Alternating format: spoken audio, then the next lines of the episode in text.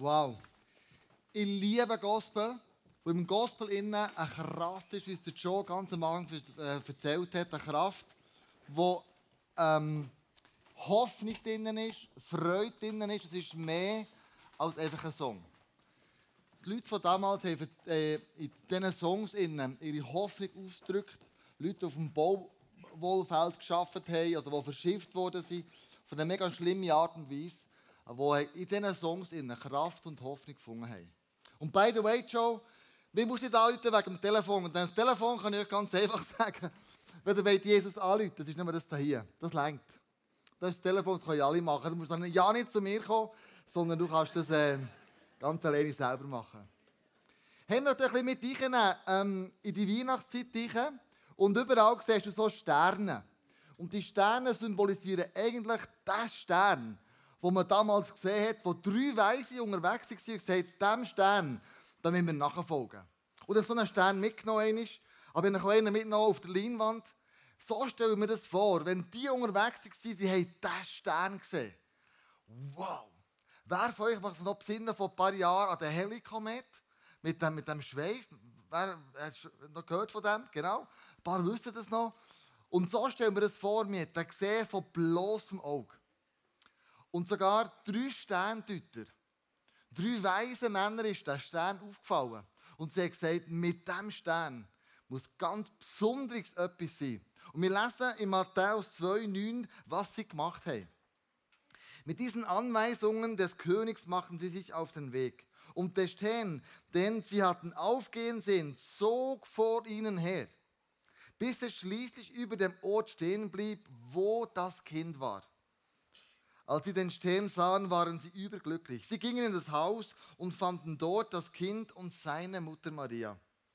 Da warfen sie sich vor ihm nieder und erwiesen ihm die Ehre. Und dann holten sie die Schätze hervor, die sie mitgebracht hatten, und gaben es ihm. Gold, Weihrauch, Myrrhe. Und in einem Traum erhielten sie darauf die Weisung, nicht mehr zu Herodes zurückzukehren. Deshalb reisten sie auf einem anderen Weg wieder zurück in ihr Land. Also drei Sterndeuter, drei Könige ähm, haben den Stern noch gesehen. Sie sind aufmerksam gemacht worden. Hey, das ist etwas ganz Spezielles. Eigentlich, wenn man so geschichtlich zurückschaut, die drei Könige ist eigentlich eine Erfindung aus dem Mittelalter. Das waren nämlich immer Sterndeuter. Gewesen. Der Luther hat es dann in Könige umgewandelt. Darum reden wir heute von Königen, aber eigentlich ist es eine Erfindung aus dem Mittelalter. Und wir haben sogar dann die Namen gegeben, der Melchior, der Kaspar und der Balthasar. Aber eigentlich hat man aus dieser Geschichte eine Legende gemacht von den drei Königen und dem 6. Januar. Das kennen wir alle zusammen. Aber die Bibel redet eigentlich von nicht drei Königen, sondern sie weisen aus dem Morgenland. Es waren Sterndeuter, die sich da aufgemacht haben. Und zwar ist sie weite Reise von sich. Wir haben gesagt, sie kommen von Mesopotamien, das ist so Jordanland, heutiger Iran, Irak. Also offensichtlich sind diese Männer mehrere Wochen, wenn nicht Monate unterwegs gewesen.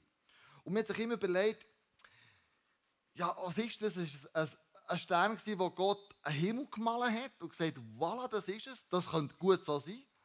Ähm, und man hat sich überlegt, so die Astronomen, nicht Astrologen, sondern die Astronomen haben sich überlegt, ähm, wie ist der Stern entstanden? Und es gibt ein paar Möglichkeiten. Und zwar, die einen sagen, ja, es war ein Komet, der abgestürzt ist. Aber diese Theorie stimmt nicht. Es hat irgendwelche Erdlöcher gegeben, wo man das können feststellen konnte. Oder es ist ein Meteorit, der abgestürzt ist und verglüht ist, aber der glüht nicht ein halbes Jahr im Himmel. Und Johannes Kepler hat eigentlich so ein Sternwissenschaftler gewesen, ganz bekannter und hat eigentlich eine Theorie aufgestellt, die sich bis heute ähm, erwiesen hat. Und zwar hat er gesagt, am wahrscheinlichsten ist es die Theorie, dass es drei Himmelskörper, äh, zwei Himmelskörper ähm, übereinander stellen, nämlich den Jupiter und den Saturn. Und diese Himmelskörper, die kommen nur alle 820 Jahre, begegnen die sich einander. Und interessanterweise, genau zu dieser Zeit, ist die Begegnung im Mai, im Oktober und im Dezember. Dreimal im Jahr, etwas Außergewöhnliches. Und Johannes Kepler hat gesagt, wahrscheinlich ist es das gewesen. Und die drei Sternendeuter, die jetzt kommen, haben nämlich gewusst, du hast sich auf den Weg gemacht. In Mesopotamien hat man nämlich gesagt, der Jupiter, das ist der Stern, der als Königsstern gilt. Und der Saturn ist der Stern, der als Israelstern gilt. Als Jakobstern. Also haben die drei Sterndeuter gewusst, Jupiter und Saturn kommen sich irgendwie näher. Ein neuer König ist geboren. geboren. Der muss in Israel zu finden sein. Das war ihre Überzeugung. Darum haben sich die wahrscheinlich auf den Weg gemacht. Also der Stern von Bethlehem hat für sie eine krasse Bedeutung gehabt. Sie sind auf der Suche in Israel nach einem neuen König. Die müsst wissen, der israelische Glaube damals hat den Leuten verboten, sich mit den Sternen auseinanderzusetzen. So Beschäftigung mit diesem Sternenglauben ist dann viel mehr, man gesagt, ähm, wir glauben an einen Gott. Das ist schon richtig so, nichts gegen das. Aber die Sterne und Astronomen-Ding, das hat ihnen, äh, ist ihnen verwehrt geblieben. Wir dem nicht dürfen ein Gewicht geben Und darum haben sie gesagt, komm, die Sterne kommt, lassen wir sein. Aber in Mesopotamien ist das eine hochentwickelte eine Wissenschaft gewesen, die ganzen Sternkunden. Darum nimmt man an, sind die aus Mesopotamien gekommen und nicht irgendwo näher um Israel herum. Sie haben zwar einen König gesucht, aber ich glaube, sie haben einen Löser gefunden. Das haben die drei Magier oder die drei Sterndeuter das erlebt. Und falls du die drei Sterndeuter nächsten Sonntag willst, erleben willst, mit echten Kamel, dann musst du herkommen. Wir werden einen Rundgang machen hier mit einzelnen Protagonisten aus der, aus der Weihnachtsgeschichte. Wir haben Hirten, wir Römer, wir haben die Sterndeuter, wir haben echte Schafe, Schäfe, Lämmchen, da kannst du streicheln. Aber wir haben ja zwei echte Kamele, die da werden sein, die sogar, wenn du willst, kannst du drauf das rumreiten. Also du wirst die Weihnachtsgeschichte ganz neu erleben. Wir haben gesagt, Weihnachten, neu erleben ist nächsten Sonntag da in. Und du wirst unten mit deinen Liebsten können ähm, einen Kaffee trinken, es gibt Suppe, es gibt Glühwein. Also wieder ein richtig schöner Abend nächsten Sonntag, vom Abend äh, 4 bis am 7. Aber du musst dich über die Webseite unter Event anmelden. Das war ein kleiner Werbespot. Wir gehen zurück zum Stern. zum Stern von Jakob, wo man sagt, das ist der jüdische Stern, der, Aus der das, wo man gesagt hat, wow, der Stern, der deutet auf den Messias her. Und interessanterweise lesen wir das auch schon bevor der Stern irgend überhaupt ist erwähnt wurde oder bekannt gewesen, nämlich im 4. Mose, ganz am Anfang der Bibel, 24, lesen wir, ich sehe ihn, aber er ist noch nicht da. Ich erblicke ihn, er ist noch fern. Ein Stern geht auf aus Jakob. Ein König steigt empor in Israel. Das hat nicht jemand gesagt von Israel. Das war nicht der Mose. Sondern das ist ein, Sterndeuter, ein Magier aus Mesopotamien. Das war der Biliam.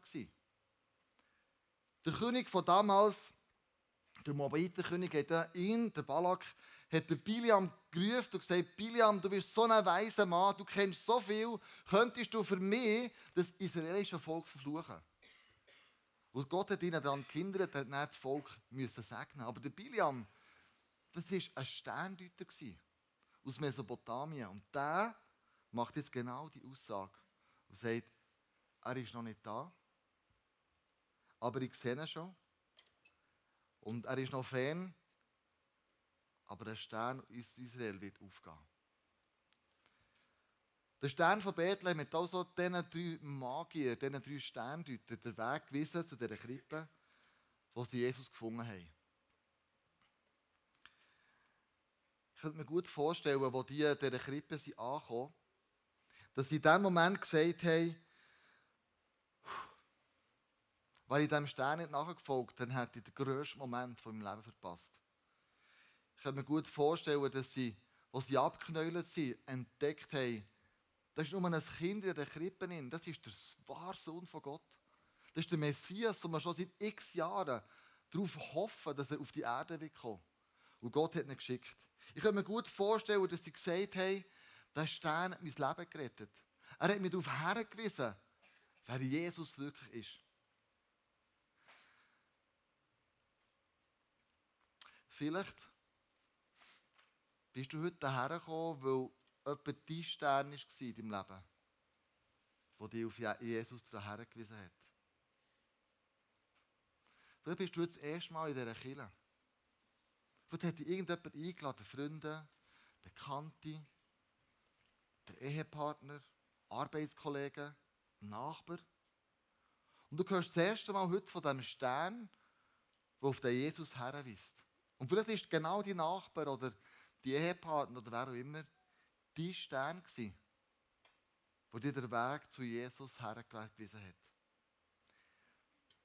Was ich manchmal mache der Weihnachten ist, überlegen wir, wer hat mich alles zu Jesus hergeführt? Wer war mein Stern? Gewesen? Was ich oft mache, ist, ich tue diesen Menschen an Weihnachten ein SMS schreiben und sage, danke vielmals, dank dir habe ich Jesus kennengelernt. Das ist zum Beispiel ein alter Jungschileiter, den ich hatte, mit dem Papageno gesagt. Der hat mir zu Jesus hergewiesen. Er hat für mich mit mir gebetet, dann hat gesagt, komm, jetzt beten wir, telefon, telefon, telefonieren wir zu Jesus. Wir falten die Hände zusammen und wenn du willst, vielleicht ein einfaches Gebet, sag Jesus, komm in mein Leben. Ich sehe dich als mein König an, als mein Messias. Oder ein anderer Mann, Markus Dolder, vielleicht kennt ihr den noch. Das war so ein Songwriter in der Berner Szene, so in den 90er Jahren. Und der hat ganz viele Songs über Jesus geschrieben, so Mundart-Songs. Und aufgrund von einem von diesen Songs habe ich gesagt, Jesus, ich bitte dich, komm in mein Leben. Dem schreibe ich ab und zu als SMS. Merci viel, viel mal. Wer hast du in deinem Leben, wo dein Stern war? Wo vielleicht ein Licht angezündet hat, in deinem Leben, inne, wo du nicht mehr weiter gewusst hast. Und vielleicht können wir mal ganz feister haben da innen.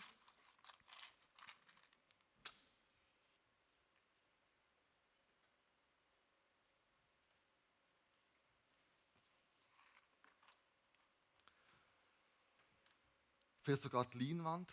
Bringen wir das her. Sogar die Leinwand ganz feister ist.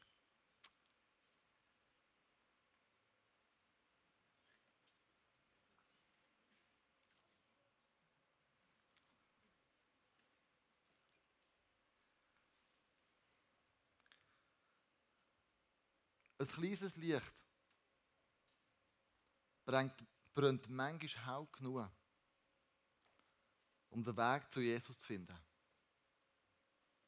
Vielleicht sieht es in deinem Leben so aus, dass das, der Stern oder das Licht, das der Stern ausmacht, so hell leuchtet in einer dunklen Situation in deinem Leben, wo du merkst, ich brauche Jesus. Vielleicht bist du das Licht für ganz viele Menschen. Deine Arbeitsstelle, deine Familie, deine Freunde. Dann bist du das Licht, wo egal wie hell das du leuchtest, in der Dunkelheit sehen wir das Licht immer. Immer und immer wieder. Das Licht durchbricht jede Dunkelheit. Und vielleicht bist du das Licht oder ein Stern, der die Menschen zu Jesus führt. Und wirklich wieder Licht haben in diesem Saal. Innen. Ich möchte euch mit dir in, in, in ein Zitat von C.S. Lewis, wo Folgendes gesagt hat. Er war ein Literaturwissenschaftler, er war ein angesehener Mann, Schriftsteller.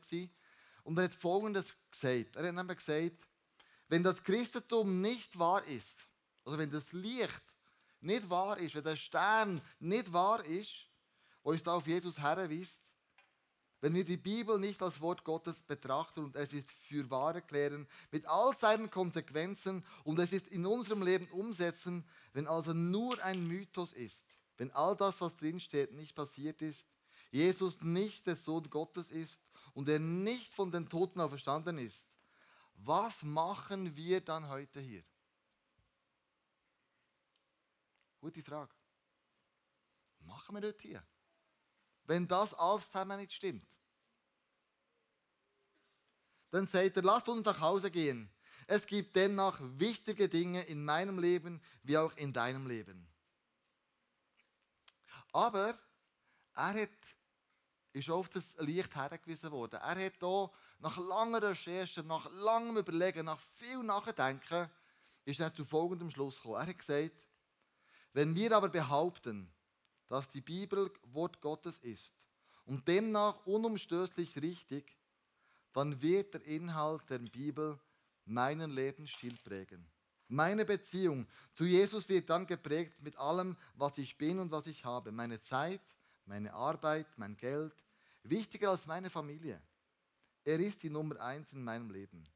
Und diesen Unterschied wird sichtbar in meinem Leben.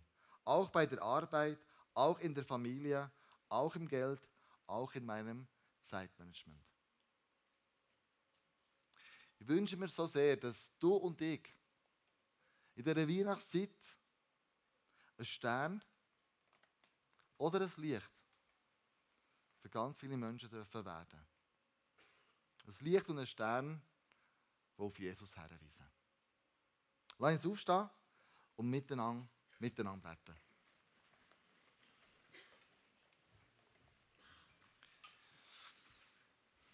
Jesus, ich danke dir von ganzem Herzen, dass du auf die Erde bist. Für jede einzelne Person. Ob wir weit weg sind oder, nicht, oder nach sind bei dir, das spielt dir überhaupt keine Rolle. Du wärst auf die Erde gekommen für jede einzelne Person. Jesus, ich danke dir, dass du auf die Erde bist gekommen mit einem Sinn und mit einer, mit einer Bestimmung. Ich danke dir, dass du auf die Erde bist dass Menschen dürfen erkennen, wer du bist. Dass Menschen dürfen zu dir beten, dass Menschen dürfen eine Beziehung haben zu dir.